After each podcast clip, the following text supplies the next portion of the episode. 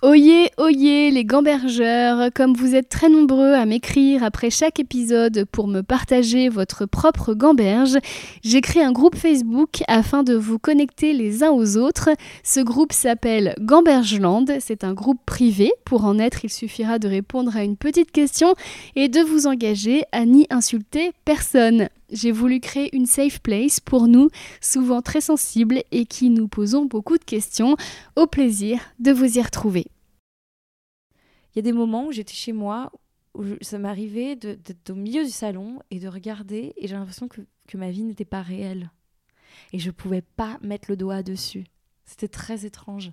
Parce que je, comprenais, je comprenais pas. Je me disais, mais est-ce que. Euh, est-ce que je suis pas bien? Est-ce que je suis en dépression? Est-ce que psychologiquement j'ai un problème? J'ai l'impression que tout ce qui était autour de moi n'était pas vrai. Et je pouvais pas, j'arrivais pas à savoir de, de, quoi je parlais, de, ce que je ce que je nommais quand je me disais ça. Bon alors maintenant je le sais, hein, la, la relation n'existait pas vu qu'en fait euh, je sortais avec quelqu'un qui se présentait euh, comme une personne qui, qui n'était pas. Moi j'ai une théorie, je pense que quand on est désaligné comme ça, on attire le mal. Mmh. Non mais complètement. Bonjour à tous et bienvenue dans Gamberge, le podcast où l'on aborde tous les aspects de la vie créative avec ceux qui en parlent le mieux. Je m'appelle Christine Bérou, je suis autrice, humoriste et surtout j'adore me poser un milliard de questions. Ici j'essaye d'apporter un éclairage sur des problématiques que j'ai rencontrées tout au long de ma carrière et dont j'aurais aimé trouver les solutions ou en tout cas des pistes dans un podcast comme celui-ci. Après deux semaines de vacances, je reviens avec une invitée au parcours très atypique, Leslie Couteran. Si je l'ai découverte grâce à ses conférences TED, mettant en lumière une jeune femme brillante, sachant depuis toujours où elle va, la réalité est légèrement autre, car Leslie s'est d'abord trompée de chemin, décidant très jeune de devenir comédienne. Oui, mais pour de mauvaises raisons. En quête de validation extérieure, de réussite sociale, courant comme beaucoup après le rêve américain dans lequel elle finira par se retrouver, mon invité est allé jusqu'au bout du mauvais chemin avant que la vie ne décide de la forcer à faire demi-tour et à vivre une aventure spirituelle digne des plus grands romans sur la quête de soi. Cette histoire qu'elle va nous raconter de ses premiers cours de théâtre au Dalai Lama en passant par son histoire avec un homme qu'elle n'a pas su voir pour ce qu'il était c'est l'histoire d'un désalignement, comme beaucoup en subissent, sans jamais, contrairement à Leslie, ouvrir les yeux ou alors trop tard. Dès l'enfance, innocemment, on se laisse influencer par notre entourage. Les gens travaillent, se mettent en couple, achètent une voiture ou deux, peut-être une maison ou un appartement. On grandit et à l'adolescence, toutes ces injonctions sociales, on nous les met bien dans la tête en nous les verbalisant. Il faut le bac, un diplôme, un couple, un travail.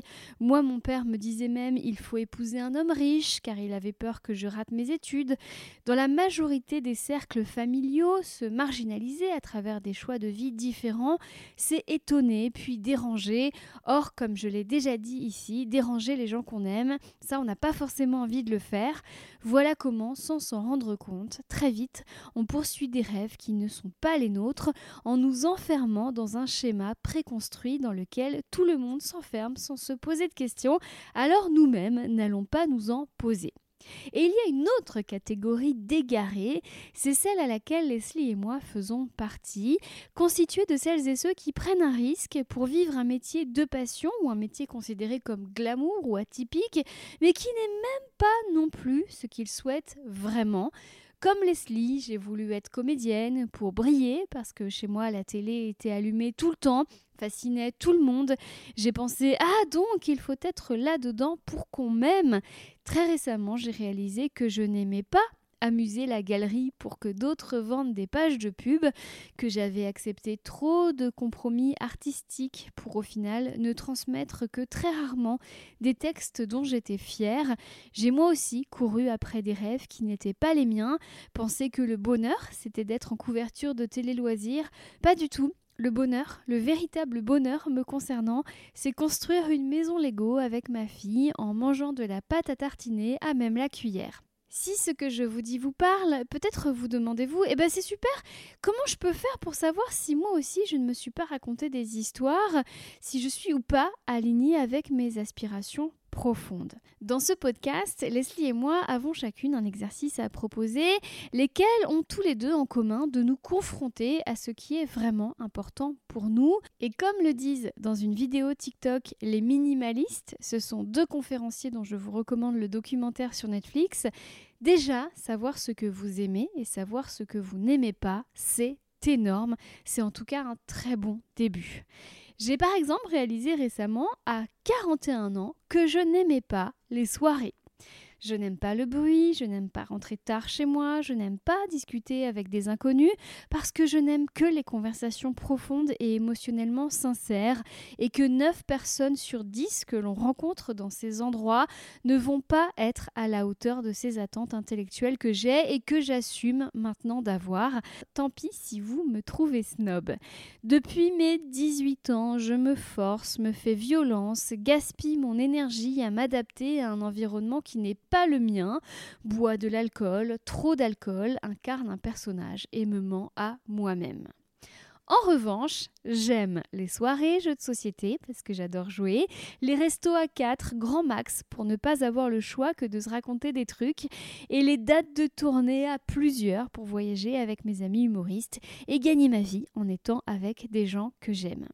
Ça peut paraître anodin et anecdotique que cette réalisation soudaine que j'ai eue il y a peu concernant ma façon de gérer ma vie sociale, et pourtant le constat est sans appel et imbibe forcément d'autres pans de ma vie, je ne m'écoutais pas.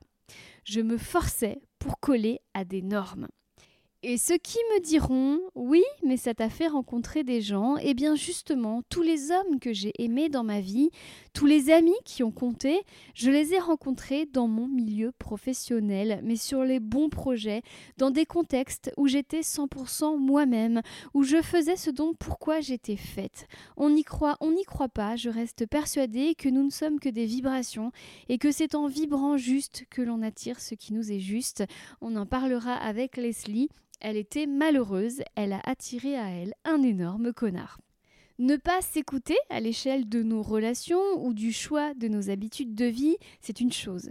Se tromper de rêve au point de se lever tous les matins avec une boule au ventre, cela en est une autre, mais souvent c'est très lié.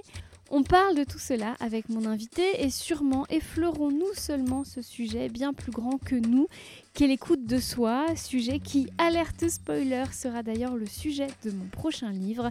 Alors, et vous, vous vivez le rêve de qui? Bon épisode. Bonjour Leslie Coutran. Bonjour. Alors, on est chez toi avec euh, Gnoki, qui Ouais. s'est trouvé ton chien, qui vient de nous faire un numéro de charme parce que tu as osé l'enfermer dans la chambre et tu as changé d'avis parce que tu avais trop de peine. Et là, il est en train de me regarder avec des yeux. Ils ont osé m'enfermer. Bah oui, Gnoki, tu participes au podcast? Ah, il aimerait bien. Oh bah, non, moi je suis gaga avec les chiens, faut qu'on arrête.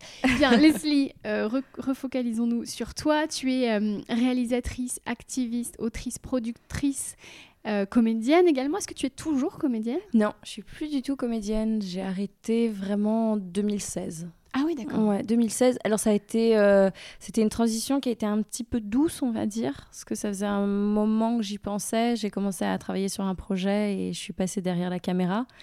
Et, euh, et au fur et à mesure des mois, j'avais envie de, de, de prendre un peu de recul, de faire une pause. Alors j'ai commencé en disant je vais faire une pause dans ma carrière, hein, évidemment. Et, euh, et en fait, j'ai j'ai l'impression que ça me demandait beaucoup plus de courage d'arrêter et d'en sortir que de me lancer euh, à l'époque euh, dans cette carrière. C'est-à-dire, il te fallait plus de courage pour rester? Ouais, non, pour partir. Pour affronter le regard, parce qu'en fait, j'étais tellement terrorisée du, de ce qu'allaient penser les, les, les gens autour de moi, mes proches. En fait, j'avais peur qu'ils voient ça comme un échec, qu'ils se disent pas ah c'est un choix, mais euh, oh bah elle réussit pas, elle bosse pas, donc euh, elle se dit euh, enfin elle, elle ouvre les yeux, elle est et elle a arrêté, alors que ce n'est pas la réalité. Et du coup, ça, en fait, le, le regard des autres me pesait énormément et dictait un peu ce que je faisais à cette, cette époque. Surtout que j'ai cru comprendre que c'était aussi à cause du regard des autres que tu avais choisi ce métier, puisque de ton Ouais. propre aveu dans une interview, tu as dit en fait, j'étais pas du tout passionnée par la comédie, juste j'avais besoin de la validation extérieure. Ouais. Alors j'aimais, j'aimais la comédie. Euh, quand j'étais petite, j'étais passionnée de théâtre en fait et j'adorais jouer par exemple à la récré, parce que je, un peu comme tout le monde, malheureusement, le, le, cliché, on a un peu tous été bullied, enfin harcelés.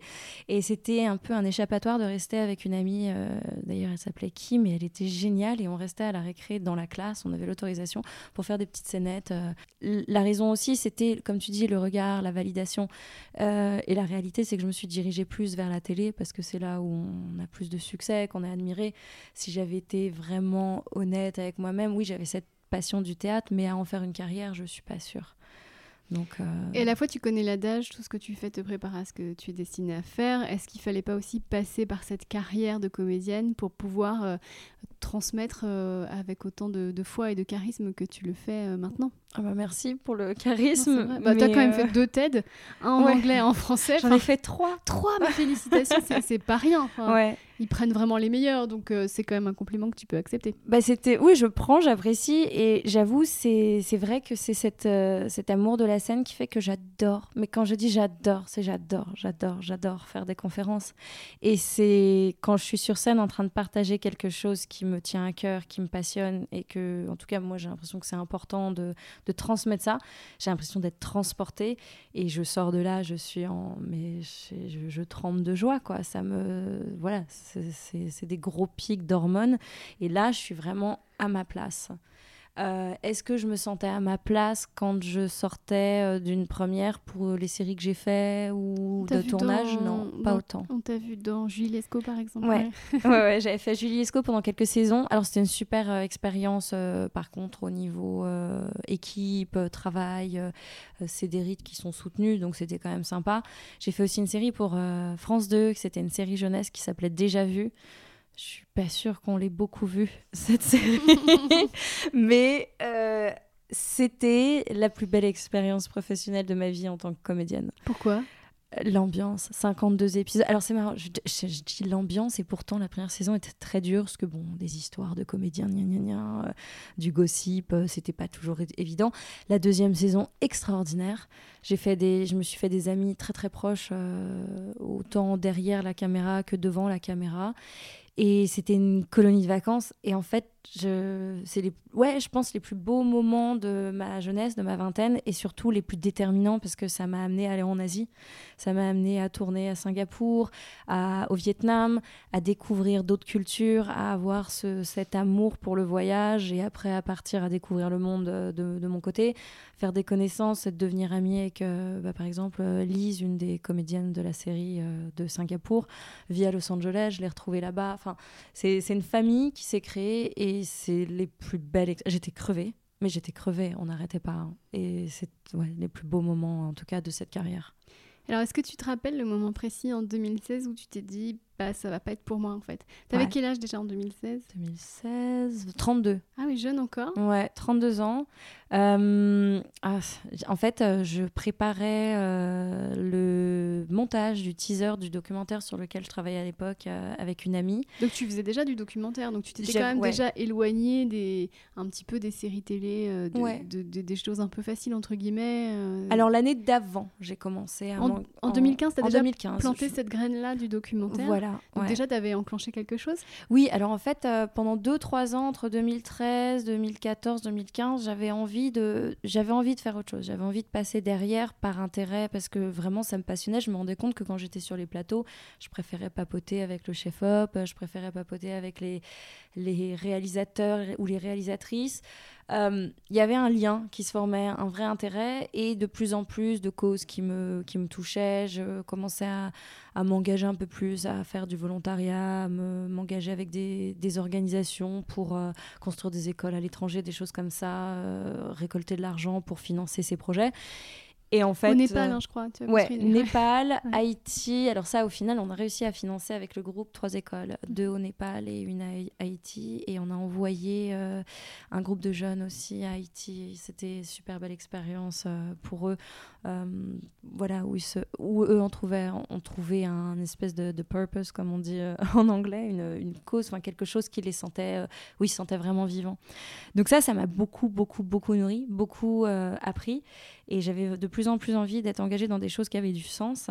Et c'est pour ça que j'ai commencé ce documentaire. Euh, ça faisait un moment que ça germait en moi. J'ai demandé à une amie de me rejoindre dans l'aventure. On s'est lancé, on a fait une grosse campagne de crowdfunding et j'avais plus du tout de temps pour l'acting.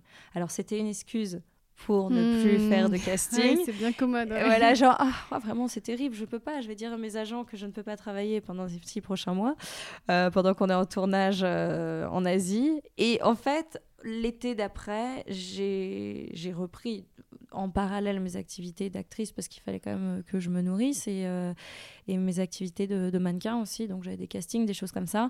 Et je me rappelle avoir un, un casting, oh, je crois que je peux le dire maintenant, oui, de toute façon, j'ai pas été prise, donc on s'en fiche, qui était pour Star Wars. Alors, euh, c'est toute une machine euh, où ils te disent jamais vraiment pourquoi c'est, mais tu sais plus ou moins ce que ton agent te le dit, mais pas vraiment. Enfin bref, c'était un très gros projet. Je n'ai absolument pas. Oui, on parle de Star Wars, le film Star Wars. Voilà. oui, tu dis c'est un très gros projet. C'est le gros projet du siècle. Euh, voilà. Tout, boîte de prod confondue en fait. Et c'est vrai qu'en tant qu'actrice, c'est des projets où, où ces, ces, castings m'auraient fait rêver. Et d'ailleurs, j'ai passé beaucoup de castings quand j'étais aux États-Unis pour des énormes films. Euh, j'ai été plusieurs fois, même assez régulièrement, callback ou même euh, vraiment dans, le, dans les dernières, dans, dans, les derniers choix. Et à chaque fois, c'est passé euh, à quelque chose près. Et là, j'avais pas envie de le faire. J'avais pas envie de passer le casting. Est-ce que tu n'avais pas l'impression, parce que c'est pas la première fois que j'entends ça, que ça passait à quelque chose près, comme si l'univers te destinait à autre chose en te disant non, je vais pas te faire jouer dans La La Land parce que tu dois construire des écoles au Népal. Alors, c'est pas ce que tu t'es dit à un moment donné? Alors, je me suis dit ça pour me conforter dans la nation qu'il y a autour euh, ouais, du storytelling de ma vie, en disant voilà, ça prend sens, et du coup, ça me motive encore plus, et j'ai l'impression d'être encore plus à ma place. Et sinon, je peux aussi regarder ça de l'autre côté. Il y a une réalité du métier. Ou juste peut-être parce qu'en fait, j'avais pas ni la gueule ni le talent à ce moment-là. J'étais pas ce qu'ils cherchaient, tout simplement. Trop brune, trop pas assez brune, trop les moi, pas assez moi, les castings. Euh, ou peut-être pas le talent. Euh, je sais pas. Je sais pas, mais pour, euh, pour raconter à mes enfants, oui, quand j'en aurai, si j'en ai un jour, je leur dirai que c'est parce que la vie me poussait à quelque chose. je leur laisserai découvrir la vérité tout seul. Donc, euh, ouais, après, oui, j'aime cette, euh, cette, ce storytelling autour de ça. Parce qu'effectivement, tout a pris sens derrière. Euh, d'avoir eu le courage de, partir, de dire non, j'arrête pour l'instant. Puis après, je suis jamais retournée. Et, après, j'ai eu des petites offres euh, pour des projets, alors pas euh, Star Wars, mais des projets quand même intéressants. Et à chaque fois, je trouvais une excuse, j'ai pas le temps, je peux pas. Non, là, je suis sur un autre projet. Tu avais conscience au moment où tu trouvais l'excuse que tu étais en train de trouver une excuse ouais. ouais, en général, je suis très consciente de mes, de mes névroses. Ouais. ou de mes excuses ou de, ou de mes schémas. Je suis assez consciente de ça. Donc, euh, non, non, c'était en, conscience que je trouvais des excuses. Et puis, comme ça, ça me permettait de ne pas le regretter en me disant, de toute façon, je ne pouvais pas. Euh, J'avais dentiste. Voilà. Euh, donc, on est en 2016. Oui, ce moment précis, parce que j'aime bien, moi, ce, qu'on appelle, c'est aux États-Unis, j'aurais pas l'accent, mais tu l'auras mieux que moi, des breakthroughs. Ouais, breakthrough. ah, j'avais presque. tu te rappelles de, de ce moment-là? En 2016 hmm. Oui, je pense que c'est quand. C'est quand je faisais le montage avec euh, ma co-réalisatrice à l'époque euh, du, mm, du teaser, du documentaire qu'on faisait. En fait, un documentaire sur quoi? C'était sur l'amour. Alors pas l'amour amoureux, euh, genre relation amoureuse, c'était sur l'amour, sur ce qui nous relie en tant qu'humain, vraiment ce qui fait notre humanité, cet amour universel. Et en fait, je me suis rendu compte que ça m'apportait tellement de bonheur de travailler là-dessus. C'était un sentiment, enfin, plus un état que j'avais jamais ressenti avant dans ma carrière euh, de cette manière-là, où en fait tout prenait sens. J'étais à ma place, j'étais. C'est comme si tout, tout m'avait amené à ce moment-là et que, que ça aille plus loin, que ça se finalise, que ça se finalise pas. J'étais heureuse en fait. C'était même plus on n'était même plus dans une poursuite de but euh, où c'était que le, la finalité d'intérêt, c'était vraiment le processus, c'était profondément euh, satisfaisant. Et ça a été, euh, ça a été un, vrai déclic parce qu'en fait, j'avais pas ce sentiment quand j'étais en, en, tournage, où j'étais vraiment contente de raconter que j'étais en tournage, pas vraiment à profiter du tournage. C'est drôle parce que c'était un documentaire sur l'amour et en fait, pour une fois, t'en avais rien à foutre d'être aimé. Si je schématise, c'est ça quand même. C'était l'amour de toi que t'as trouvé finalement. C'était et l'amour de ce que je faisais. Vraiment, c'était. Euh, ouais, ça prenait sens. Tout prenait sens. Euh, alors du coup, on va, euh, j'appuie sur accélérer parce qu'en fait, on va. Merci pour le bruitage. Parce qu'en fait, il y a un moment qui nous intéresse dans ton parcours et que moi je trouve assez fascinant. Bah, tu viens de fêter tes 4 ans d'ailleurs. Hein. C'est en octobre 2019, tout se casse la gueule. Ouais. Et tu as Ah eu une expérience. ouais, j'ai bah, écouté euh, Ah, un podcast de tout ça, mais tellement cette Ouais. semaine. Bravo. Et c'était ton anniversaire aussi? C'était mon anniversaire euh, vendredi dernier et c'est vrai que oui, ouais, il y a 4 ans, euh, ma vie s'est effondrée. T'as eu une expérience mystique? Alors c'est drôle parce que quand t'en parles, et ça me plaît ça, parce que tout à l'heure je parlais de l'univers, euh, voilà, l'univers à Bondo, mais c'est bien d'avoir une double lecture. Mm. Soit j'ai beaucoup d'imagination et donc mon inconscient a créé ça, soit effectivement j'ai entendu une voix spirituelle, mais les deux sont valides. Ouais. Puisque les deux, finalement, c'est ce qu'on en fait. Est-ce que tu peux nous raconter cette expérience mystique que tu as faite Oh c'est par étapes. Euh, en fait, j'étais donc c'était en octobre 2019 et j'étais en couple à l'époque avec quelqu'un. où- J'aime bien, tu regardes en l'air, genre, te- alors non, mais alors parce que ça c'est un épisode de ma vie qui un jour euh, finira forcément en livre ou en série. euh, c'est pas possible autrement.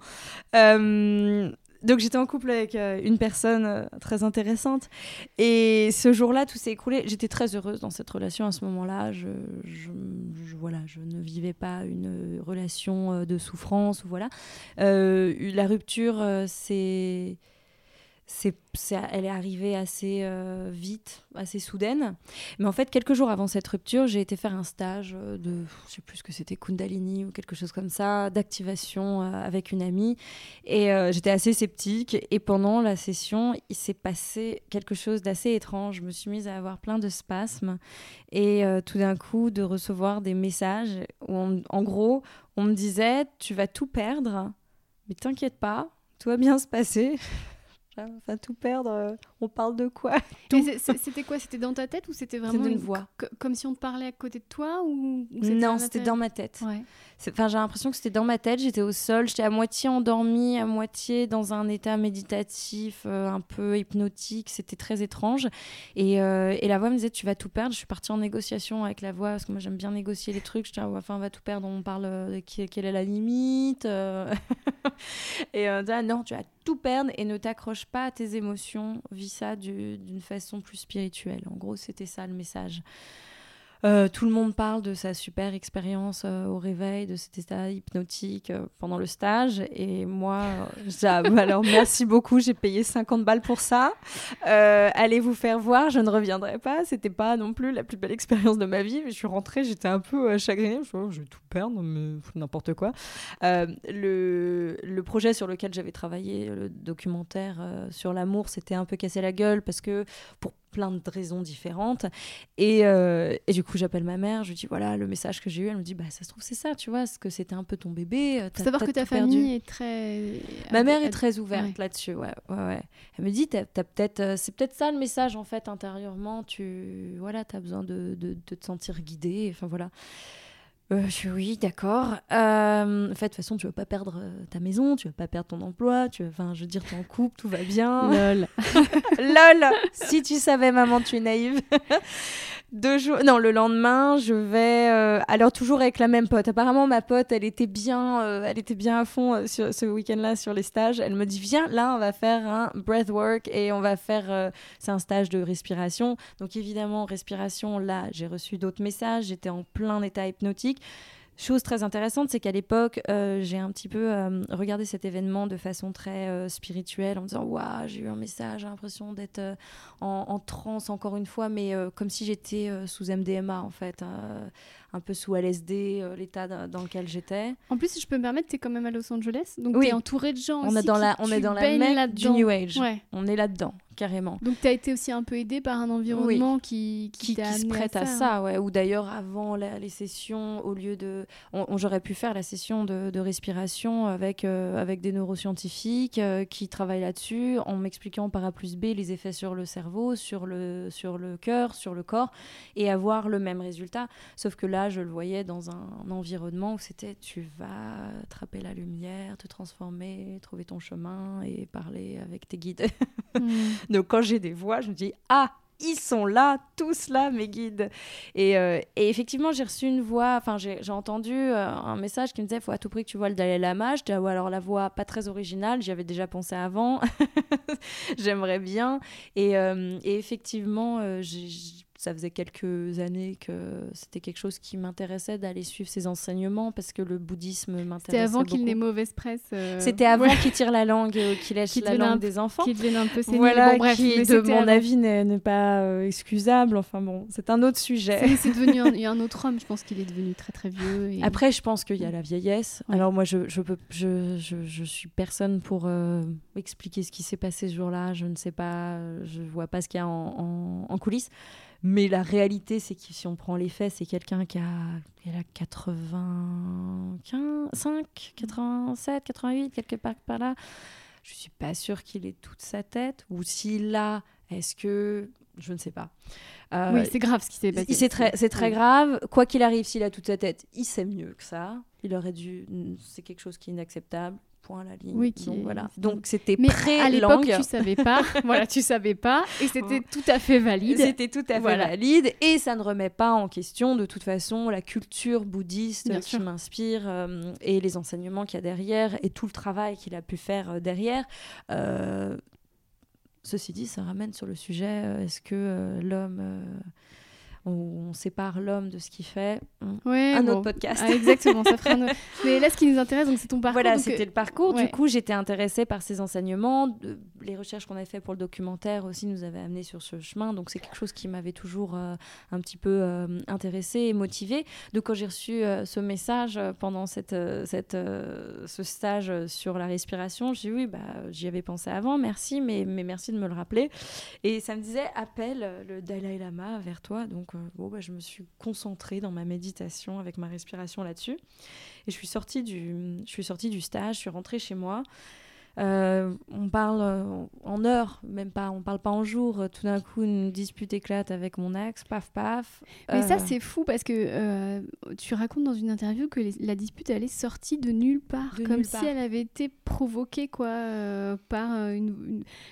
après, pareil, il y a deux lectures. Soit dans ton inconscient, tu maintenant tu t'attendais à un changement, donc tu as mhm. provoqué ce changement en provoquant une dispute. Soit effectivement, tes guides étaient en train de mettre un truc en place et les deux sont valides et les deux, euh, et les deux fonctionnent. Alors je pense c'est les deux et je et ça va au-delà de ça, c'est qu'après, je me suis rendue. Bon, alors après, ça, c'est la, la dernière partie euh, de, cette interview où je, que tu te fais appris beaucoup de choses. À l'issue de cette dispute, tu te fais larguer Voilà, il claque la porte. Ça faisait trois ans qu'on vivait ensemble. Euh, on, est, même à l'époque, on essayait d'avoir un enfant. Enfin voilà, c'était très sérieux. On était, on était committed, comme on dit en anglais, en, anglais engagé vraiment dans quelque chose de sérieux. Il part on travaillait ensemble. On travaillait, euh, je, produisais et réalisais beaucoup pour sa boîte.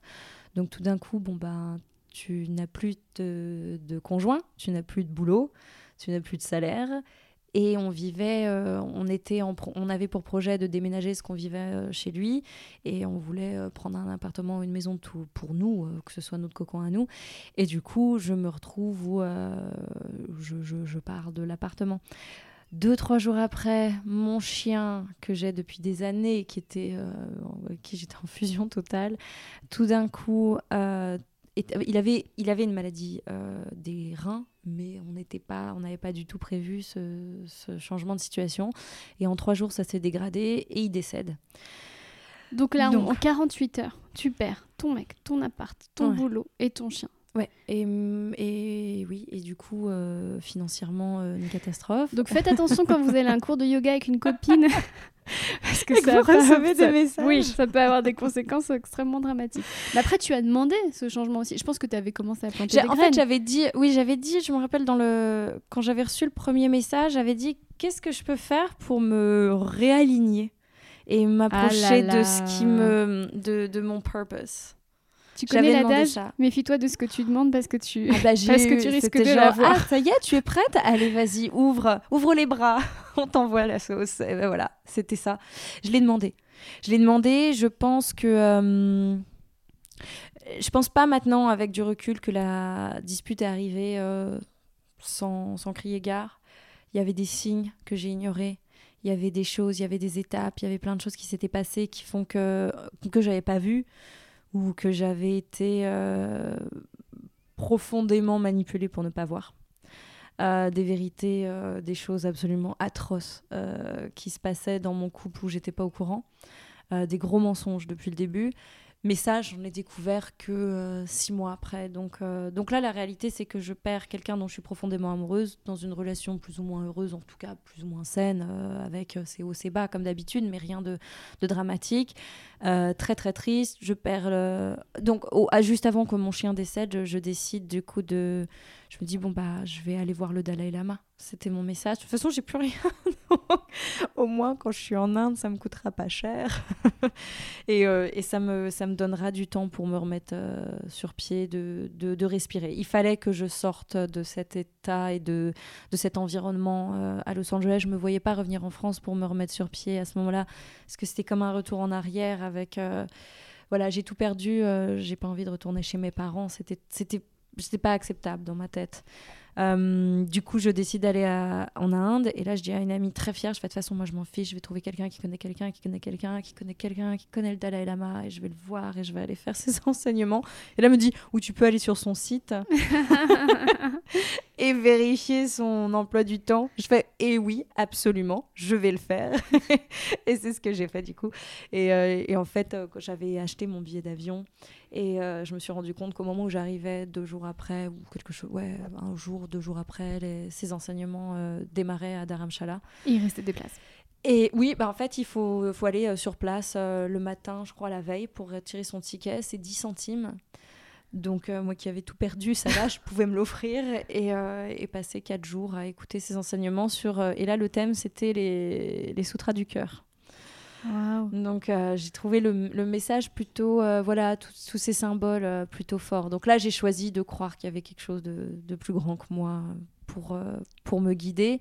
j'ai été, c'était formidable à cette époque, on s'est remis. Alors après ces enseignements, je. Faut savoir, c'est pas rien ce que tu as fait. En fait, tu dois rester assise des heures durant. Enfin, je dirais. Alors les enseignements, ça allait. C'était, euh, on l'écoute hein, et on, étudie des, des, mantras ou des, des, textes en, des textes anciens.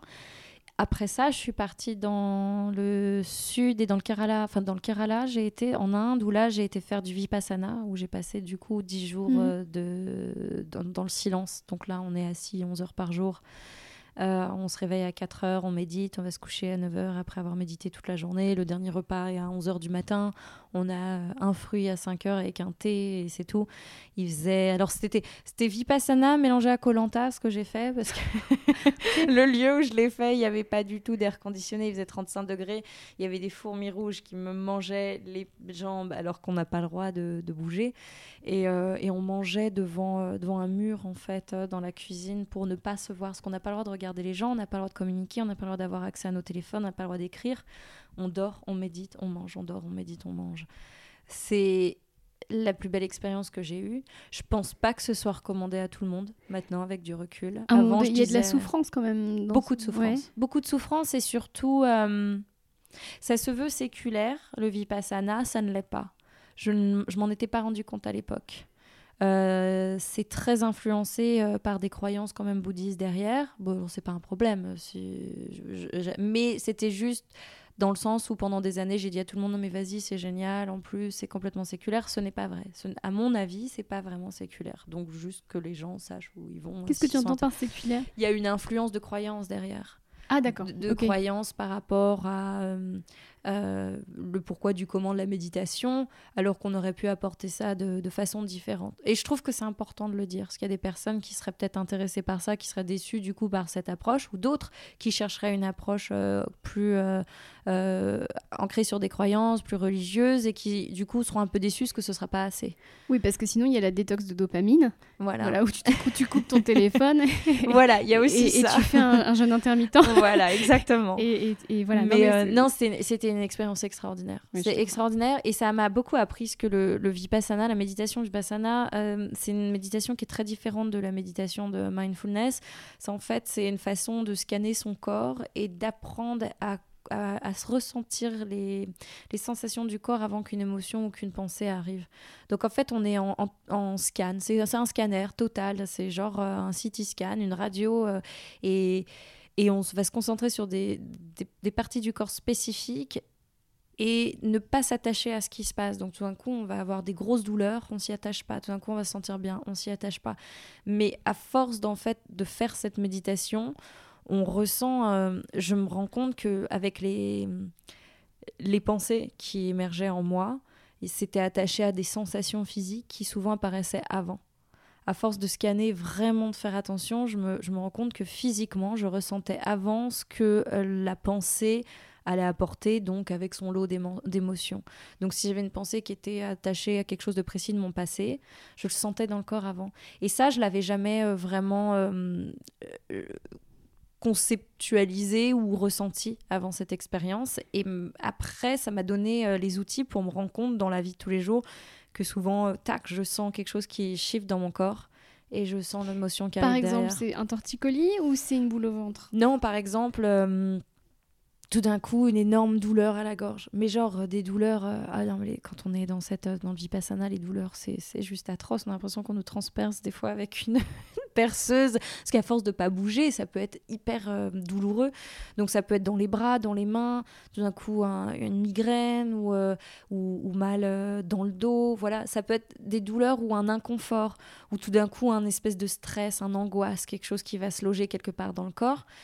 Et en fait, je me suis rendu compte au fur et à mesure que souvent, ça, ça, ça venait avec son lot d'émotions qui étaient dans des schémas répétitifs. Donc, à chaque fois que je, que je, reçois, enfin, que je ressens de la peur euh, dans certaines euh, situations, je me rends compte que mon corps le percevait un petit peu euh, avant, en fait. Mais on parle de milliers de secondes. Hein. C'est juste. on est des animaux, en fait. Hein. On est des animaux. Et en fait, je me suis rendu compte de ça sur moi. Et parfois, je sens un inconfort dans la vie de tous les jours maintenant physique je l'ai pas encore euh, euh, analysé, en tout cas mentalement. Et il va y avoir une émotion qui va me submerger. Et en général, je me rends compte, c'est quelque chose où le corps le sent à peu près en même temps, mais quand même décalé après, l'émotion arrive. Et après, je vais être euh, capable d'analyser ça mentalement. Et le Vipassana m'a donné les, outils de le sentir et de le décrypter pour ne pas m'attacher en fait à cet inconfort. Donc l'inconfort que j'aurais eu avant physique, ou d'un coup c'est peut-être une angoisse physique que je perçois avec, je euh, je sais pas, un battement de cœur qui s'accélère comme une crise d'angoisse, qui va être attachée à telle émotion, par exemple, je sais pas, une, une peur panique, ou tout d'un coup une grande tristesse, ou un regret, je sais pas, quelque chose comme ça. Euh, avant, je m'y serais attachée. Maintenant, c'est OK, il se passe ça dans mon corps. OK, OK, l'émotion, elle est là. OK ça veut dire quoi? Il s'est passé quoi juste avant qui fait qu'il s'est provoqué ça? Et ça m'a appris à ne pas m'attacher en fait à la situation, à l'environnement qui a provoqué ça et juste le voir comme une désinformation. Genre ah on a reçu un rapport, euh, le corps nous envoie ça mhm. et, euh, et qu'est-ce qu'on en fait maintenant? Et ça te permet d'agir la tête froide et de prendre de meilleures décisions pour toi? Ouais et surtout de pas me laisser submerger par des émotions qui pourraient me polluer ou me, ou me garder euh, à terre en fait. Et enclencher d'autres mauvaises Voilà, où ça devient un cercle vicieux ou alors du coup avant, euh, les, des, événements assez traumatiques m'auraient vraiment euh, mis dans des états de, où je rumine constamment ces, ces émotions, ou la tristesse. Et moi, j'avais tendance à vraiment ruminer à l'époque. Et maintenant, euh, il y a cette plus de facilité, alors pas tout le temps, hein, je suis humaine, donc, mais plus de facilité à m'en détacher plus vite en tout cas à être moins coincé dans ses, dans émotions et dans ses sensations de, d'anxiété, de peur, d'inconfort. De s'identifier aussi, parce que quand on, on, devient le trauma, on devient, on devient la situation. Ou du coup, on dit Ouais, mais moi je suis anxieuse. Non, t'es pas anxieuse, tu as reçu de l'anxiété à ce moment donné. Et puis, ça m'a aussi alors euh, après, il y a toute une réflexion qui, qui est arrivée autour de là, où, là, où j'ai vraiment commencé à faire attention à l'environnement qui était autour de moi et à me dire, en fait, euh, non, tu n'es pas quelqu'un de, de, fou euh, qui est trop sensible, c'est tu es peut-être aussi dans un environnement, une société qui est profondément toxique et malade. Donc, de tout ressentir comme ça n'est pas forcément mauvais signe, c'est peut-être un signe que tu es profondément vivante et encore connectée à ton empathie, ton humanité, de ça m'a permis de réécrire l'histoire aussi autour de ça, de ces sensations et de peut-être des mallettes que j'avais à l'époque. C'est pas pour rien que le New Age euh, soit encore hyper actif à Los Angeles, qui est aussi euh, la ville d'Hollywood. Ah, complètement vraiment- toxique. Voilà, donc en fait, c'est comme s'il y avait besoin d'un rééquilibrage en permanence. Ouais. Et euh, l'actrice qui est sans cesse refoulée des castings et, et blame shamée sur son corps, sa sexualité, etc., elle est bien contente Ouais. derrière de pouvoir euh, aller parler avec ses kids. Ouais. Même si toi, tu as eu l'intelligence et la prise, c'est pas vraiment une question d'intelligence, mais la prise de conscience de, de t'extraire radicalement, il y a des gens qui baignent là-dedans et Et ça peut être très dangereux Ouais. parce que du coup, ça peut encore plus coincer dans d'autres croyances qui deviennent des excuses à des comportements et qui réaffirment en fait des souffrances, Ouais. je trouve. Donc, euh, en tout cas, moi, j'ai eu ça à un moment donné où, euh, où par exemple, bah, la personne avec qui j'étais à cette époque euh, m'a pas mal menti et quand je l'ai rencontrée, j'étais encore à baigner dans ces croyances un peu New Age, plus fort qu'aujourd'hui. Et il y a eu des signes, il y a eu des moments d'intuition. Et en fait, je me disais, non, là, t'écoutes ta peur, non, ignore, sois que dans le positif. Donc Comment vraiment, c'est quoi écouter? Parce que c'était aussi euh, viable, crédible. oui, ça aurait été complètement crédible. C'était genre, euh, tout d'un coup, euh, bah là, pour le coup, c'était des sensations physiques, des intuitions physiques, une espèce de mal-être, quelque chose comme euh, quelque chose qui serre au ventre. Tu sais qu'il y a quelque chose qui, qui, qui, qui va pas. Tu mets pas de mots dessus. Et j'essayais de rationaliser ça tout de suite au lieu d'accueillir euh, l'émotion et dire, ok, qu'est-ce qui se passe? Qu'est-ce qui s'est passé juste avant pour provoquer ça? Tac, tac, ok. On va se détacher de cette émotion. Ça va pas nous définir pour toujours les 30 prochaines années. Mais euh, on va quand même l'écouter. Alors qu'avant, c'était genre non, non, non, reste positive, reste positive, arrête, arrête avec ça, arrête avec la peur. Non, mais en fait, c'est sain d'avoir c'est sain d'avoir des doutes, c'est sain d'être un peu jaloux, c'est sain tout ça. Dans une certaine mesure, Et évidemment. c'est là que la peur, en général, elle revient encore plus fort. Et Exactement. Mais de toute façon, oui, on là, peut pas enterrer des émotions euh, qui bloques sont pas dos, écoutées. Tu deviens dépressif. Tu, Ouais, tu et puis après, du coup, t'auto-sabotes, tu es en ouais. dissonance cognitive Voilà. totale. La dissonance, ça apporte encore plus de frustration, encore plus de mal-être. Il y a plein d'études qui le montrent euh, par rapport à ça. Ça amène une vraie tristesse en plus dans la vie de tous les jours. Donc, euh, donc ça n'aide pas forcément. Et donc, euh, tu rentres chez toi. euh, Entre-temps, on s'est remis ensemble parce voilà, que mais parce que tu es une nouvelle personne. j'étais, euh, bah, je me sentais bien et dans la dispute, il y avait des choses qui s'étaient, euh, qui s'étaient révélées où je me dis, ah, bah, je vais travailler dessus parce que je suis toujours un peu volontaire à travailler sur les choses. donc voilà. Il avait réussi à te faire croire que c'était de ta faute. Ouais, alors ça, je m'en suis rendu compte des mois après. Ah, mais non, mais moi qui viens d'écrire un livre sur les connards, là, je, je reconnais euh, la, Oui, la sur, technique. euh, Sur, mon insécurité, chose que j'ai appris après, euh, des, des mois après, j'ai appris qu'il m'avait trompé du moment où je l'ai rencontré au dernier jour de notre relation. Comment en fait. tu l'as appris? Euh, j'ai eu trois heures de, conversa- de conversation. avec- Je pensais pas raconter cette histoire aujourd'hui. Trois heures de conversation avec son ex-femme et trois heures avec une femme euh, qui promettait d'aller vivre et de commencer une famille en même temps qu'on était Oh, ensemble. mais c'est terrible. Ouais. Tu sais qu'il m'est arrivé la même chose Ah ouais euh, avec une fille avec qui je travaille maintenant. En fait, je me suis mise à travailler avec une nana sur euh, Piquante Ouais. qui me dit Mais tu sais euh, que machin t'a trompé avec moi je le savais et tout, mais je pensais que c'était juste une passade. Et après, elle m'a dit Mais tu sais qu'il devait te quitter pour moi? Et là, ça prend une autre dimension parce que tu dis Attends, c'était quel jour? Mais c'était mais c'était deux mois avant qu'on parte à Prague. Mais attends, je comprends. Et en fait, non, mais Ouais. c'est atroce. C'est Maintenant, tu sais, atroce. j'en rigole parce Oui. que à la fin, c'est- c'était il y a, Ouais. euh, c'était il y a 10 ans maintenant. C'est vaudevillesque Ouais. maintenant. Ah, mais, c'est c'est votre vie, quand tu le vis, c'est c'est l'enfer. atroce. C'est Ouais, ouais. l'enfer, c'est l'enfer. Et effectivement, et mais après du coup, moi j'ai fait euh, toute une investigation, j'ai trouvé euh, d'autres femmes. Et du coup, je, je suis amie avec une, deux, trois, quatre. Un collectif. Alors non, on, a- on avait fait, un- on a créé un, un Zoom call euh, de un groupe hein, de soutien. Apparemment, il y a déjà d'autres femmes qui se prévenaient les unes et les autres. euh, à C'est très bien, c'est beau. Ouais, et ça c'est beau. Et on ne sait toutes. euh, mais en fait, ça devenait drôle. No- notre souffrance s'est transformée en rire où. Où il y en a une des fois qui disait ouais alors mais là ce jour-là en 2000 temps euh, telle année il était avec euh, avec machine mais ah ben non il, et il y en a une qui disait ah ben non il était avec moi à cette période et l'autre qui disait ah mais non mais moi aussi parce que je faisais les allers-retours pour le voir et l'autre qui disait non mais attends est-ce que tu étais là à ces dates et tout? Et elle ça recherche les screenshots ça recherchait les messages et on se rend compte c'était que Et c'était avec lui que tu essayais de faire un enfant. Est-ce que tu pas l'impression que ton corps t'a un peu protégé Complètement. aussi? Ouais. Complètement. Ah bah, là, pour le Ton coup, j'étais en vraie dissonance. Ouais. Et, euh, et je sentais qu'il y avait quelque chose. C'est marrant parce que pendant cette relation, alors euh, encore une fois, hein, j'ai pas été malheureuse parce qu'ils montaient très bien. Donc euh, moi, je pensais que je vivais au début un, un, je sais pas, un, conte, c'était génial. Euh, la réalité est tout autre. Et en fait, je me rends compte que j'étais en couple avec quelqu'un que je ne connais pas. Je ne sais pas qui il est. Euh, pendant longtemps, j'ai pas osé en parler parce que j'avais peur. J'avais peur parce que euh, c'est les États-Unis, parce que les personnes peuvent t'attaquer pour diffamation et tout, mais en fait, non, j'ai assez de preuves, c'est bon, je peux enfin raconter mon histoire et me libérer de, cette euh, espèce d'emprise qui avait été faite là-dessus. Et, euh, en fait, quand j'étais en couple avec lui, il y avait comme une... Euh, il y a des moments où j'étais chez moi, où ça m'arrivait d'être au milieu du salon et de regarder, et j'ai l'impression que ma vie n'était pas réelle. Et je pouvais pas mettre le doigt dessus. C'était très étrange. Parce que je, je, je, comprenais, je comprenais pas. Je me disais, mais est-ce que, euh, est-ce que je suis pas bien? Est-ce que je suis en dépression? Est-ce que psychologiquement j'ai un problème? J'ai l'impression que tout ce qui était autour de moi n'était pas vrai. Et je pouvais pas, j'arrivais pas à savoir de, de, quoi je parlais, de, de ce que je ce que je nommais quand je me disais ça. Bon, alors maintenant, je le sais, hein, la, la relation n'existait pas, vu qu'en fait, euh, je sortais avec quelqu'un qui se présentait euh, comme une personne qui, qui n'était pas.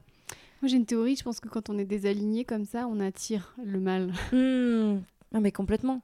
Et en fait, euh, tout était. Euh, ouais, c'était assez tragique en fait, quand je m'en suis rendu compte. C'était un animal blessé. Mmh, donc, mmh, euh, lui, c'est un chasseur. Et il s'est dit tiens, ouais. elle est désalignée, elle n'est pas à sa place. elle vient de se passer 5 ans sur Julie Lescaut. je elle ne veut plus faire de casting, elle ne veut plus être actrice. C'est nickel, elle ne sait pas qui elle est. Et ben, je vais la manipuler, en fait. Complètement. Et en même temps, c'était assez brillant. Il y a des fois, les, les fois où j'avais eu des petites intuitions, où on avait eu des petites euh, disputes, de choses comme ça sur ces sujets. Euh, je me rappelle une fois, c'était assez brillant. Il m'avait dit le lendemain, Le lendemain matin, il me, il me dit Viens, il faut qu'on parle de ce qui s'est passé hier soir. Est-ce qu'il était sorti Il était sorti tard, il m'avait pas dit où il était. Il était rentré très très tard sans me prévenir. Et moi, je lui ai dit Ça se fait pas, on vit ensemble, il y a un minimum de respect. Euh, t'envoies au moins un message, tu rentres pas à 3 h du mat euh, sans, sans, prévenir. quoi. Enfin, c'est pas, c'est, pas les, les, règles que j'ai envie d'avoir dans mon couple. Et il m'assoit et me dit Tu sais, j'ai j'étais je me sens mal je veux pas que tu te sens euh, euh, insecure à avoir peur dans cette relation. Et si tu te sens mal et que t'as pas confiance en moi c'est de ma faute euh, c'est que je te montre pas c'est que je t'aime. Donc et vu qu'on a l'intention de rester toute notre vie ensemble je veux faire en sorte que tu te sentes bien que tu te sentes en sécurité. Donc qu'est-ce que je peux faire pour aider pour dans ces moments là et tout? Qu'est-ce qui pourrait t'apaiser? Je sais que tu as plein d'insécurité avec ton passé gna gna gna. Ah c'est ta le mec ce soir là il était avec une nana, quoi. Je me suis rendu compte qu'il louait des chambres d'hôtel à un miles à côté de chez moi où il allait quelques heures. je bien. Et en fait, c'est mon intuition. Et j'aurais dû hmm. l'écouter à ce moment-là. Ouais, mais nous, on a toujours peur de faire du drama, de passer pour une et Et c'est compliqué de se dire où est la limite entre la jalousie l'insécurité qui est aussi quelque chose qui peut exister hein, chez beaucoup de personnes et, euh, et qui a le droit d'exister. Encore une fois, il faut arrêter avec toutes ces croyances, surtout dans le développement personnel, à nous faire croire que c'est pas sain de pas avoir confiance en soi, qu'il faut profondément s'aimer complètement à 100% soi-même avant d'être prêt à aimer quelqu'un. Non, je pense que c'est le chat qui se mord la queue, c'est la poule et l'œuf, c'est t'apprends à t'aimer en te laissant aimer par les autres tu aimes encore euh, plus les autres, plus tu t'aimes, c'est un peu les deux qui se passent en même temps. Et, euh, et c'est pareil sur la confiance. C'est normal de ne pas avoir toujours confiance en soi. Il y aura des moments où tu n'auras pas toujours confiance en l'autre, ou en tout cas des moments où il peut y avoir des moments de Ah bah tiens, A plus B, ça fait passer là dans ce qui s'est passé aujourd'hui. J'ai le droit d'explorer ça et de me dire Est-ce que. Non, ok, alors là je te décide de te faire confiance, tu vois. C'est pas malsain en fait, on a le mmh. droit. Euh, oui, et j'ai entendu l'autre jour euh, une phrase qui m'a fait réfléchir, c'est pas il n'y a pas d'équilibre, il y a qu'un éternel rééquilibrage. Ouais, ah, c'est beau ça, j'aime beaucoup. Ouais, en fait, on pense il faut trouver un équilibre, mais ça n'existe pas parce que de toute façon, à partir du moment où tu es en équilibre, ça va ça va basculer. Donc en fait, il faut toujours on est un peu on marche sur un fil dans tous les domaines, professionnels, amoureux, financiers. Exactement. Et après c'est de comment on construit cette confiance euh, euh, je la joue avec la personne avec qui je suis actuellement, c'est vraiment une confiance qui, se construit, c'est invisible, la confiance, ça se construit au fur et à mesure de, la relation, des étapes de la vie, c'est des moments clés qui font que, ah tiens là, bah là je sais que je peux lui faire, confiance, tiens là je sais qu'il y a de la... C'est consistant les actions, là je sais que quand il dit quelque chose, il le fait, à chaque fois. Voilà, parfois, il y a des moments où on n'a pas le contexte ne permet pas, mais c'est la, la, la confiance, elle se donne pas. C'est pas un cadeau, genre tiens, salut, je me présente, je m'appelle Leslie et voici ma confiance. Non, c'est quelque chose hmm. qui se construit à deux en fait, ou à trois, ou peu importe le nombre de personnes qui sont impliquées. Mais euh, ça se construit. Et là, j'étais dans un schéma où la personne m'imposait de lui. En tout cas, me faisait croire que c'était problématique, que je ne lui fasse pas confiance et que du coup, le problème venait de moi et de mes traumas ou de mon passé. Et c'est là où, quand on entend ça, c'est attention, red flag. Hmm. Oui, surtout que ça passe un peu pour de la bienveillance déguisée. Mais... Ah, mais là, c'était du pur gaslighting. Ah c'était vraiment. Là, c'était la définition euh, du gaslighting. Et euh, très bien. Et ensuite, après, tu es devenue une nouvelle personne, donc euh, ta vie a, radicalement changé. Là, euh, va arriver le, confinement. Ouais. Et là, tu vas commencer à, te connecter à ton message et à ce que tu as envie de transmettre. Tes TED, c'était à quel moment? Les TED, c'était avant. C'était avant la. Donc, j'étais déjà engagée là-dedans. Mais c'est ça qui est fascinant dans ton mm. parcours. C'est que tu étais déjà cette personne, mais tu étais à la fois cette... Étais cette personne, mais perdue. Et maintenant, tu es cette personne, mais euh, en fait, aguerrie, je dirais. J'étais cette personne qui faisait toujours euh, peut-être deux pas en arrière. C'est-à-dire que j'y allais, j'étais, je faisais, j'étais, je faisais des choses qui étaient alignées, dont j'avais envie, dont les, sur des causes auxquelles euh, je vraiment je croyais, qui étaient importantes pour moi. Et il y avait toujours une façon de, de me recacher derrière en fait. Je sais pas si ça a du sens. C'est-à-dire que, en fait, moi, ce que je comprends dans ton parcours, c'est que à la fois tu, tu fuyais ce que tu étais vraiment, mhm. tout en fuyant euh, les comment dirais-je les excuses enfin tu fuyais à la fois la vraie Leslie mais tu fuyais aussi ta carrière de comédienne. Donc au bout d'un moment il n'y avait plus rien à fuir. Tu étais dans une espèce ah de, oui. ah oui. alors j'étais beaucoup j'étais beaucoup en fuite. Ça euh, c'est marrant parce que pendant des années je pensais que j'étais quelqu'un qui était plutôt anxieux dans mon dans ma forme d'attachement.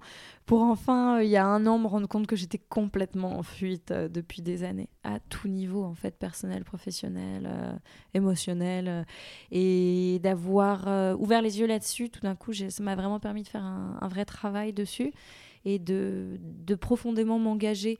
Euh, du coup, bah, à plusieurs niveaux aussi, au niveau boulot, au niveau personnel. Et, Donc là, tu, me parles, euh, tu me parles d'une prise de conscience qui a eu lieu l'année dernière, mais j'ai l'impression que toi, tu as... C'est doucement. Tu as une succession de prises de conscience depuis 2015, en fait, si je, si je schématise. En gros. Et en fait, c'est génial comme discours parce que faut pas se culpabiliser que ça vienne pas d'un coup, parce que dans les livres, genre mange prix M, ça vient d'un coup. et en fait, non, c'est en fait à partir du moment où tu décides et tu as fait la demande toi-même, soit à ton inconscient, soit à tes guides, voilà, euh, vous qui nous écoutez selon votre degré de spiritualité, vous choisirez. Euh, et ensuite, ça a enclenché un truc dont tu récoltes encore les fruits euh, mhm. aujourd'hui. Et je pense que c'est le propre de tous les gens qui, qui, se remettent en question et qui se cherchent. C'est un changement permanent. Est-ce que tu dirais que ça va quand même vers un mieux et que à chaque fois tu te dis waouh, je suis vraiment très très différente par rapport à l'année dernière, tout en te disant tu sais déjà que tu seras très différente par rapport à l'année prochaine. Ouais. complètement. Et ça, par contre, euh, je suis vraiment heureuse et j'accepte ça de me dire je, je n'ai aucune idée de comment je vais me définir et qui je vais être l'année dernière. Je sais, je suis très euh, claire sur mes valeurs. Ça, par contre, c'est le fil conducteur, c'est mes valeurs. Je me rends compte depuis avant 2015, même Et avant.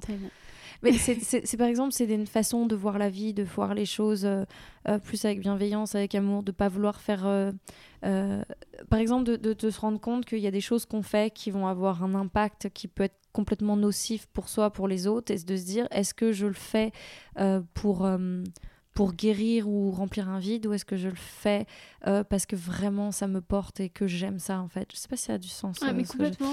et ça c'est un vrai fil conducteur. Ça a été le fil conducteur du début du documentaire que j'avais fait à l'époque. C'était le fil conducteur de, de, mes prises de position avec le TED avec l'intention derrière euh, l'usage des réseaux sociaux. Euh, ça a été le fil conducteur de, de, plusieurs projets derrière de mes projets actuellement aussi. C'est pourquoi on fait les choses? Euh, qu'est-ce qu'on essaie de combler et quel est l'impact et l'influence que ça va apporter sur les autres et aussi est-ce qu'on n'a pas été nous-mêmes impactés, influencés par autre chose, par certains processus pour faire ces choix-là? Donc euh, ça, c'est quelque chose où j'essaye d'être vraiment euh, claire et de toujours avoir euh, être claire dans mes intentions. Après, euh, la forme que ça prendra, je m'y attache plus.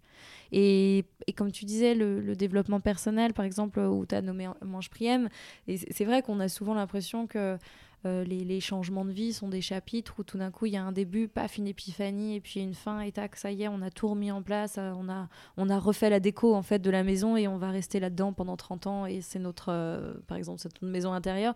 Mais en fait, c'est pas du tout ça. En fait, je pense que c'est se, mettre en mouvement pour, pour grandir ou en tout cas pour se sentir mieux, c'est accepter qu'on va être tout le temps sur la route en fait et, ne s'attacher, euh, ne plus s'attacher à ce qu'on essaye de, de, mettre en place pour nous définir.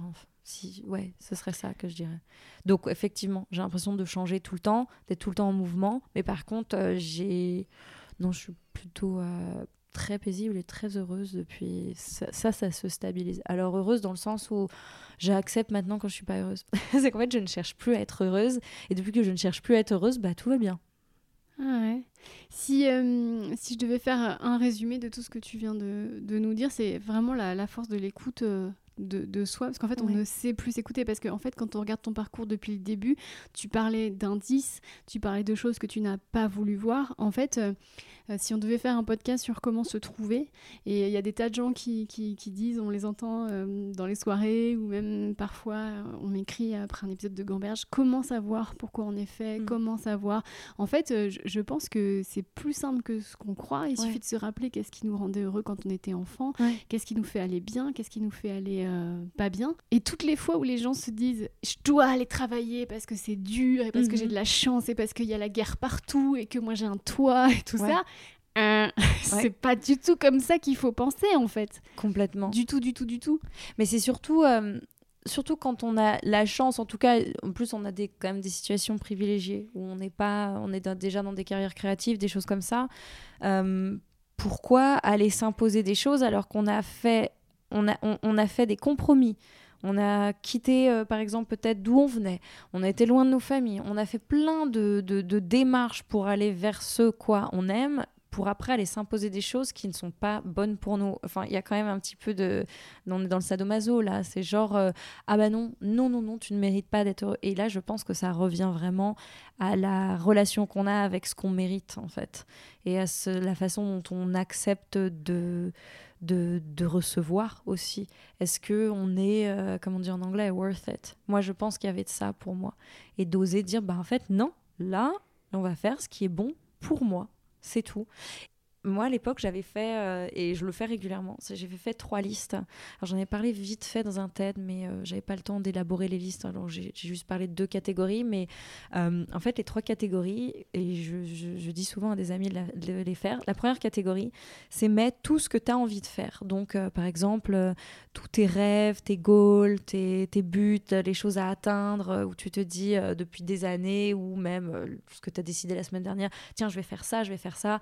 Donc, ça pourrait par exemple, toi, je vais être euh, euh, au sommet de l'affiche, euh, sur scène, avoir tant de personnes dans le public, être régulièrement, une, au moins une fois par semaine, tu vois, avoir du succès là-dedans. Ça pourrait être ça. Moi, c'était, je veux être, par exemple, aussi parler devant des gens, des choses comme ça, l'acting, voilà, il y a plein de choses dessus. ça peut être aussi des trucs plus personnels, genre je veux habiter dans telle maison. moi, à l'époque, j'allais sur cette liste, je veux une grosse baraque à Los Angeles avec piscine. Mon Dieu, j'en suis revenue. Euh, quelle horreur. Mais du coup, euh, ça très bien ceux qui veulent ça, mais plus du tout pour moi. La deuxième liste, j'avais mis, j'avais listé les moments où euh, j'avais été le plus heureuse, mais pas heureuse, genre c'est trop génial, où on est là à taper dans la main des autres, mais les moments de ma vie où j'avais senti un profondément, un profond bien-être, où euh, tout prenait sens, où tout était à sa place, où je me sentais exactement où je devais être à ce moment-là. Et c'est une espèce de, de joie qui se mélange à, un, sentiment de, de plénitude, de, de, paix, en fait. Donc, c'est cette version du bonheur. Donc là, je m'étais dit, essaye de trouver des moments. Alors, vraiment, pour être honnête, il y en a peu. En tout cas, pour moi, il y en avait peu. Et c'était, euh, par exemple, euh, sauter dans les vagues euh, une fois quand j'étais en Indonésie. Alors que ce jour-là, en plus, je m'étais embrouillée avec une copine. Enfin, il n'y a rien qui qui aurait pu amener à penser que ce, ce moment précis était un, un, des plus beaux moments de ma vie. Et pourtant, ça reste ancré dans ma mémoire en étant un des plus beaux moments de ma vie. Je ne fais rien de spécial. J'ai de l'eau jusqu'aux genoux, jamais été aussi heureuse. Mais le cerveau a enregistré ça comme ça. C'était genre un moment parfait. Euh, et il y a plusieurs moments comme ça que j'ai listés sur la liste. Et la troisième liste, j'ai mis tous les moments de stress intense des dernières années qui fait que je ne veux pas faire les choses, où j'ai de l'angoisse, où je suis triste, où j'y vais à reculons, où je trouve des excuses, où je procrastine, enfin voilà, tout ce que je veux pas faire en fait.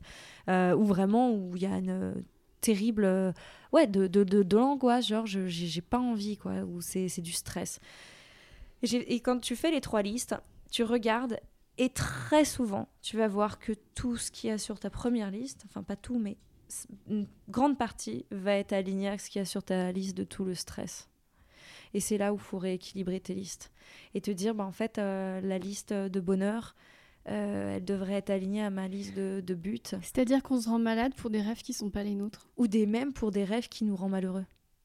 Ouais. D'ailleurs, c'était un des sujets de, de mon tête. Voilà, c'est est-ce que nos rêves sont vraiment les nôtres en fait? Est-ce qu'on s'est pas imposé des désirs, des rêves, des ambitions pour répondre à certains codes de société parce que euh, on est conditionné comme ça à répondre à certains certains choix. Euh, voilà, on est dans un monde capitaliste où le succès, euh, le, euh, le bonheur est aussi défini matériellement, que c'est toujours quantifié. Il faut qu'il y ait tant de personnes pour qu'un événement soit un succès. Il faut qu'il y ait tant de vues pour qu'une vidéo elle soit bien vue. Déjà ça c'est un red flag énorme parce que si les choses ne se valent pas pour ce qu'elles sont, c'est foutu. Exactement. Ouais. Et c'est pour ça, est-ce que ces rêves nous appartiennent vraiment? Et du coup, de voir dans ce qu'on veut, ou en tout cas ce qu'on est prêt à faire autant de sacrifices pour, donc dans cette liste de rêves et d'ambitions, on se dit, ouais, je vais tout faire pour ça, je vais, je vais pas dormir. Euh, d'ailleurs, non, dormir, c'est important, ça fait partie de ma liste principale de plénitude maintenant, de dormir, méga important. Mais voilà, si on est prêt, en tout cas, à passer moins de temps avec les gens qu'on aime, à faire des gros compromis, à peut-être mettre en risque notre, notre bien-être émotionnel parce qu'on va dormir moins, on aura moins le temps de, manger euh, correctement, qu'on ne pourra pas voir nos amis. Il faut vraiment que ça vaille le coup, en fait, si on fait ces compromis. Et est-ce que euh, ces compromis sont faits pour, euh, en fait, pour des pour des choses qui nous nuisent ou est-ce qu'elles sont pour des choses qui au final vraiment nous rendent heureux en plus quand on les fait? Donc voilà je conseille de faire ces trois listes Ouais, c'est très puissant. et euh, en plus, euh, à cela se rajoute, donc c'était le, le, thème d'un autre de tes TED, mais qui se rejoint, c'est qu'en plus, euh, les réseaux sociaux nous aident pas du tout parce qu'on mm. baigne dans les désirs des autres, dans les et t'as vu ce que j'ai fait hier soir des autres? Et au final, on est désaligné en permanence. qu'on parlait de déséquilibre tout à l'heure, mais alors dès que tu te connectes, t'as beau savoir qui tu es, t'as beau sortir d'une heure de méditation, t'as beau avoir pris une super bonne décision pour toi, tu te connectes sur Instagram, tout ça, c'est ça part ça part à volo et oh, mais attends mais pourquoi elle joue dans cette série et pas moi? Je prends une référence qu'on a en commun. Euh, et c'est terrible en fait. Exactement. Ou de voir oh la personne elle est en vacances ou oh là là elle est à tel événement et puis euh, oh elle est amie avec tous ces gens qui sont intéressants et puis moi bah, je suis tout seul chez moi euh, ou j'étais pas invitée et ça faut pas en fait c'est du bullshit. Faut pas écouter ça. En fait la, la seule chose qui compte c'est la troisième enfin la, la deuxième colonne dont tu parlais tout à l'heure c'est est-ce que ça me rendrait... Parce que moi, j'ai mis du temps à réaliser. Euh, pareil, les soirées. Euh, euh, j'avais les boules soit d'avoir décliné ou de pas avoir été invitée. Et aujourd'hui je réalise mais je n'aime pas les soirées Leslie. Mais je suis pareil mais je suis pareil qu'est-ce que je vais regretter en fait? Je n'aime pas ça. C'est terrible. Mais, mais je te comprends parce qu'en fait je me revois entre 2010 et 2015 à Los Angeles quand je suis arrivée, où euh, il se trouve que quand je suis arrivée à LA, je suis devenue amie avec des personnes qui étaient plutôt très sympas. Pour le coup, là, j'ai eu, du bol et qui connaissaient beaucoup de monde. Donc, c'était toujours telle soirée, telle soirée. Soirée des Oscars, allez, on les enchaîne. T'es es invité au brunch euh, pré-Oscar. J'ai fait des, des, des, dîners avec les, les nominés aux Oscars, au Château Marmont, enfin des trucs improbables. Je me suis jamais fait aussi chier de ma vie, j'ai jamais été aussi mal, aussi mal à l'aise, je n'avais rien à dire aux gens parce qu'en fait, alors peut-être qu'on n'avait rien en commun et puis peut-être aussi je je me sentais pas à ma place, voilà, tout simplement. Euh, mais je me rappelle pendant ouais pendant des années dès qu'il y avait un truc, c'était genre il fallait y être, fallait faire partie de ce groupe de personnes qui naviguaient comme si ça allait t'apporter quelque chose et que ça allait faire de toi quelque chose, quelqu'un d'intéressant, quelqu'un d'important. Il fallait, euh, il fallait euh, booker tel rôle, il fallait booker telle campagne et euh, tout d'un coup, comme si le jour où on l'annonce au reste du monde, à notre famille, à nos amis, ah ça y est, on a atteint un point qui nous permet de enfin ah, être accepté, d'être validé, d'être vu comme quelqu'un qui vaut quelque chose. Et en fait, c'est cette course effrénée à, à avoir des choses qui ne sont pas du tout nous, ou plus, plus on les atteint, moins on est heureux. Donc au final, euh, on s'enferme dans un profond, euh, ouais, même de la dépression, du mal-être. Ça peut aller très loin en fait. C'est pour ça que souvent on dit oui, les personnes elles ont tout pour être heureuses euh, et pourquoi elle a tenté de se suicider. Mais mais qui qui es-tu pour dire que cette personne a tout pour être heureuse Cette personne a tout pour être heureuse dans les codes de société, dans les injonctions sociales, dans, dans ce conditionnement de ce que toi t'as défini, ce que la société a dit. Pour être heureux, il faut euh, la maison avec le petit, euh, euh, la petite barrière blanche aux États-Unis, et puis la grosse voiture, et puis le soleil, et puis les deux enfants, et puis un chien, et puis, et puis un gros poste, et son mec il est CEO, et puis toi il faut que tu sois bien mince et, et avoir une belle peau. Oui, alors et avec ça, tu fais quoi? Ouais. Tu vois, mais c'est triste et on se, on, se, on se sent en fait coincé dans un système où on se retrouve à. Je dis on, mais en général, souvent, on a tendance à aller chercher ça et c'est pas nous en fait. Non. Et après, on se réveille en se disant je suis pas heureux et c'est moi le problème. Non, c'est pas nous le problème. C'est fou. Euh, pour aller avec ton exercice de tout à l'heure, moi j'ai j'ai fait un exercice cet été qui était de lister toutes les choses que j'aimais faire. J'ai listé 50 trucs que j'aimais faire. Tout était gratuit ou à moins de 10 euros. Ah, j'adore. Tu te rends compte? Et Ouais. j'ai même pas fait exprès. Quoi. Ouais, c'est juste. Euh, Et euh, c'était jouer au Uno avec ma fille, c'était Ouais. dormir jusqu'à pas d'heure, c'était, euh, tu vois, euh, jouer sur un jeu sur mon téléphone, au, Ouais. au plus coûteux, quoi. Mais tu te rends compte? Ouais, mais c'est fou. Mais quel esbrouf mais carrément. Et après, on se dit, oh, il va falloir que je bosse, je bosse pour économiser, pour faire ça, pour faire ça, pour faire ça, pour avoir une, une vie digne de ce nom, avoir du Mais succès. qui être a dit? Mais qui ouais, a non, dit? Mais c'est terrible. et, et, et en plus, ce qui est marrant, c'est que souvent, ces, ces rêves, ces ambitions, enfin, souvent, ouais, en tout cas, moi, dans ma vie, je me rends compte, euh, personnellement, elles étaient complètement désalignées avec qui je suis et avec, les, les, avec ce en quoi je crois aujourd'hui et ce en quoi je croyais à l'époque, mais j'avais des œillères et je j'alignais pas en fait ces valeurs à, mes actions. Et par exemple, ce rêve d'avoir cette grande baraque aux US, d'avoir ma une belle voiture, la, la, la piscine, et j'ai vécu dans une très belle maison à Melrose, euh, comme dans le cliché euh, de, de, de, télé, euh, de série télé, euh, avec piscine, enfin voilà, euh, des grosses soirées. euh, Il y, a- eu des soirées chez moi, je savais même pas qui étaient les gens. Y avait, une fois, il y avait 200 personnes, je sais pas qui étaient ces gens. Je, je- Alors, c'était la soirée du siècle. Est-ce que je me suis plus amusée que quand j'ai fait euh, mon repas euh, J'ai fait un repas avec quatre copines la semaine dernière, vite fait chez moi, euh, au dernier moment. Non, j'étais plus heureuse la semaine dernière avec mes quatre potes, où on a commandé, parce que j'ai pas eu le temps de, de, de mettre en marche mon nouveau four, qui est tout petit.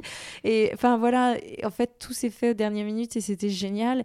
Et en fait, à, à l'époque, je m'enfermais là-dedans. Et au-delà de ça, c'est que maintenant, je suis contre avoir une piscine. Je suis, je suis ah oui, contre. c'est vrai que c'est antinomique avec tes engagements. Ça veut ouais. dire écologiquement parlant, ça n'a aucun sens. Pourquoi on veut aller avoir une piscine à Los Angeles dans un endroit qui, euh, qui a un besoin d'eau extrême? On est sur un désert quand même.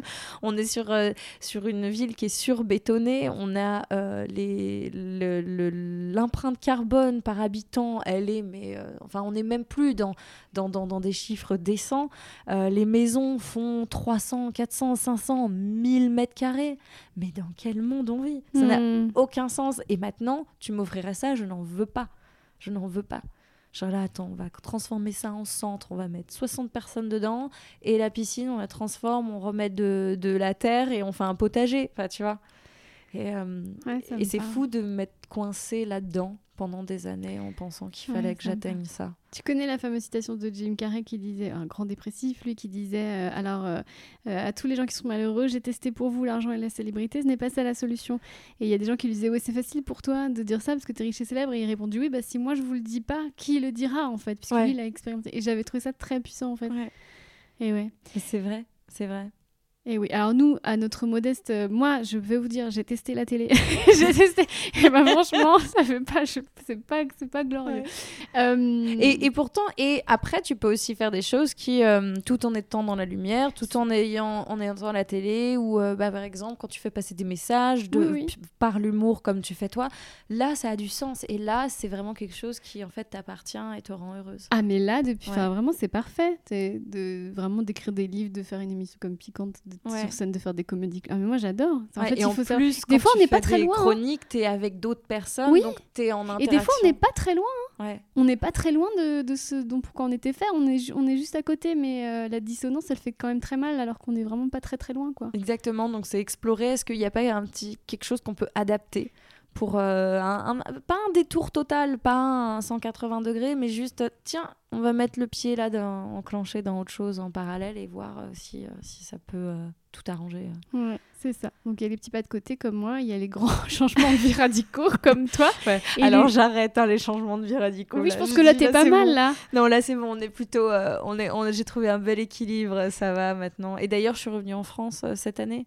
Alors, je ne promets pas à tout le monde que c'est un choix définitif parce que j'ai appris à me, voilà, à savoir que euh, je ne peux pas compter sur euh, sur moi là-dessus. Euh, j'ai la, j'ai la bougeotte, ça fait partie de moi. Mais pour l'instant, je suis très heureuse d'être de retour et, et je sentais, je sentais le mal-être en restant aux États-Unis. Et je suis devenue américaine. Et pourtant, c'est un pays qui me rend. Alors, j'a- j'adore y retourner. Bon, là, j'évite euh, parce que pour diverses raisons professionnelles et aussi euh, carbone. Mais, euh, mais j'étais pas heureuse. Et le, le, le- mon choix de vivre là-bas, qui était mon rêve depuis toute petite, de devenir américaine. Je voulais devenir américaine. Et je suis devenue américaine. Et quatre mois après avoir reçu mon passeport, je suis partie. C'était ça, tu voulais juste le badge en fait. Tu voulais juste le. fait. Ben oui, Chèque. ça. Et hum, alors après, j'ai aussi demandé la, la nationalité parce que ça me permettait de partir. Il y avait aussi euh, un ce choix conscient. Mais, hum, mais j'étais consciente que ce pays, en tout cas pour l'instant, ne me correspond plus. Donc là t'es franco-américaine, Je suis devenue, ouais, je suis franco-américaine. ce qui fait très chic. Ah, ça dépend euh, pourquoi et pour qui. Oui, j'entends. oui, je dis ça comme ça parce que mais c'est vrai. Mais parce que c'est le rêve américain. Mais c'est il y a le vrai rêve, le, le rêve Ouais. américain et ça d'ailleurs je vais en parler euh, dans, dans le podcast que je suis en train de préparer euh, là qui sortira sur le conditionnement. Ah. social et on va, on va parler en long, en large, en travers du rêve américain et de cette vision qui a aussi très pro- qui a progressé et qui est dans sa version moderne et très toxique et qui, qui d'ailleurs a un gros impact et influence profondément notre façon de vivre aussi en France. euh. et je l'ai vu entre les 13 ans que j'ai passé aux États-Unis, à quel point euh, les, les comportements américains, même par exemple dans, la, dans les vies, euh, dans le date, tu vois, avant on n'avait pas de date en France. Pendant des années, Ah. j'ai expliqué aux Américains qu'on ne datait pas en France. Je retourne vivre en France et j'entends les gens disent Ah, j'ai des dates, je m'arrêter, m'arrêter. est. Ah non Avant, c'était organique, c'est-à-dire on rencontrait quelqu'un, il y avait un feeling qui se faisait. C'était pas genre un entretien d'embauche, d'amour. Oui, en fait. pas- tout le monde, et puis aux États-Unis, le, le- le prennent encore euh, plus loin. C'est que tu peux dater des gens tant que tu n'as pas eu la conversation de ça y est, on est un couple. Tu peux dater 5-6 personnes à la fois pendant des mois et des mois et des mois. Et en Ouais. fait, ça, ça devient, euh, c'est de la consommation en fait. C'est de la consommation avec l'espoir de toujours trouver mieux, plus jeune, plus mince, plus riche, plus, je ne sais pas. Et c'est horrible, c'est horrible parce que là, ça devient en fait un- une foire de compétition euh, où, euh, avec le système patriarcal, en plus, les femmes sont un peu mises euh, comme les unes contre les autres. Enfin, Ouais, Voilà. ouais. Euh, alors du coup, quel était bon, On va devoir euh, se quitter Oui. malheureusement. Euh, alors là, c'est quoi ton actu en ce moment mon actu. Ouais. Je travaille avec mon papa Ah, sur un documentaire sur les glaciers, sur l'avenir des glaciers, donc sur notre avenir. Mon père est glaciologue, donc à force de- d'entendre parler de ses travaux et de ses études et de tout ce que tout ce qu'il le fait s'arracher euh, les, derniers cheveux qui lui restent, je me suis dit papa, il faut vraiment qu'on partage euh, tout ça. En plus, ça devient un petit peu un, sujet un peu plus euh, mainstream les, les glaciers. Et donc voilà, donc notre, notre documentaire, c'est un documentaire podcast. Si on arrive à avoir les financements, on fera la version visuelle aussi, parce que comme ça, ça permet de toucher des d'audiences différentes. Et vraiment pour sensibiliser sur les glaciers, euh, en quoi c'est un vrai symbole pour le changement climatique. Et aussi, c'est des débats entre mon père et moi, donc deux générations différentes face à un avenir euh, incertain. Donc, euh, donc voilà, un beau projet avec mon père. Et le projet de podcast Decondition que j'enregistre aussi en ce moment sur divers euh, En sujets. anglais? En français et en anglais. Alors en premier en français et puis après je, je sortirai des épisodes par-ci par-là en anglais. Et tes TED, on peut les retrouver ouais, sur YouTube. TED, on les retrouve sur YouTube et sinon bah, sur euh, toutes les causes que je soutiens euh, qui est sur Instagram. Sur Instagram. Ah, par rapport, je sais pas si j'ai le temps, Bien sûr. un des éléments déclencheurs qui m'a vraiment aussi euh, qui m'a autant fait avancer que, qui m'a fait aussi reculer. C'était en 2016. J'ai lancé une campagne euh, de boycott euh, pour euh, demander en fait sensibiliser les gens à la cause autochtone aux États-Unis. Euh, qu'il y avait la construction d'un pipeline, le Dakota Access Pipeline, qui passait par les terres Sioux des États-Unis. Donc c'est des terres sacrées et c'était en soutien au peuple autochtone américain. Et donc c'était cette cette campagne de boycott envers la Société Générale a fait quand même beaucoup de vues. Je crois qu'on avait eu presque un million de vues. Après, les Amis de la Terre nous avaient rejoints pour refaire une autre vidéo. On est sur 2016, on n'est pas sur des sujets très à la mode en 2016. Euh, beaucoup de personnes s'étaient engagées aussi à, fermer leur, euh, leur compte bancaire, à boycotter la Société Générale. Et c'était, fait en bienveillance, c'était pour montrer, voilà, dites à votre banque, et puis s'ils veulent pas se retirer du projet, bah voilà, on les invite à avoir à payer les conséquences, mais c'était dans une démarche plutôt positive, à dire, voilà, on a le pouvoir en tant que client, euh, avec notre argent, de pousser aussi les entreprises, les banques à prendre les bonnes décisions. Et j'ai eu tellement peur quand j'ai vu la, l'ampleur de la campagne, le nombre de messages qu'on recevait, euh, qui étaient plutôt positifs. Mais j'ai tellement peur par rapport à des, je sais pas, des, des conséquences euh, qui sont folles, parce que j'ai pas eu de conséquences sur ma sécurité ou quoi. Mais ça, ça, a eu du succès et ça m'a fait peur. Et du coup, pendant, on a refait juste deux, deux campagnes sur le sujet derrière. Mais pendant un an ou deux, je me suis retenue de faire d'autres campagnes de par le succès et l'ampleur que ça avait pris. Et c'est pour ça quand je vois Camille Etienne, ce qu'elle fait, mais je dis à tout le monde qu'on peut penser, enfin vous pouvez la critiquer ou tout, faites ce que vous voulez, mais c'est une personne qui a extrêmement, enfin un énorme courage de par ses engagements. Et les gens qui s'engagent comme ça, ils ont beaucoup, beaucoup, beaucoup de courage parce que ça te met vraiment dans une position vulnérable quand tu te, quand tu te lances comme ça. Donc ça, ça a été aussi un moment décisif euh, à l'époque, de me dire, ben, en fait, tu peux faire les choses avec juste... Euh, une réunion avec trois personnes et deux idées et, on peut faire du bruit sur des causes et des choses importantes. Mais tu as ce courage. Je suis persuadée qu'il euh, y a des choses en devenir pour toi. Je dirais, haha, elle l'avait dit dans mon podcast. Merci beaucoup, Leslie Merci. Merci d'avoir écouté cet épisode jusqu'au bout. J'ai mis les liens des conférences TED de Leslie Couterand dans la description. La semaine prochaine, je recevrai deux invités en un, la Big Bertha, alias Loïc, drag queen précurseuse d'un grand mélange des genres et surtout porte-parole d'un appel à la tolérance, malheureusement encore nécessaire aujourd'hui. D'ici là, je vous souhaite de gamberger juste ce qu'il faut. À la semaine prochaine.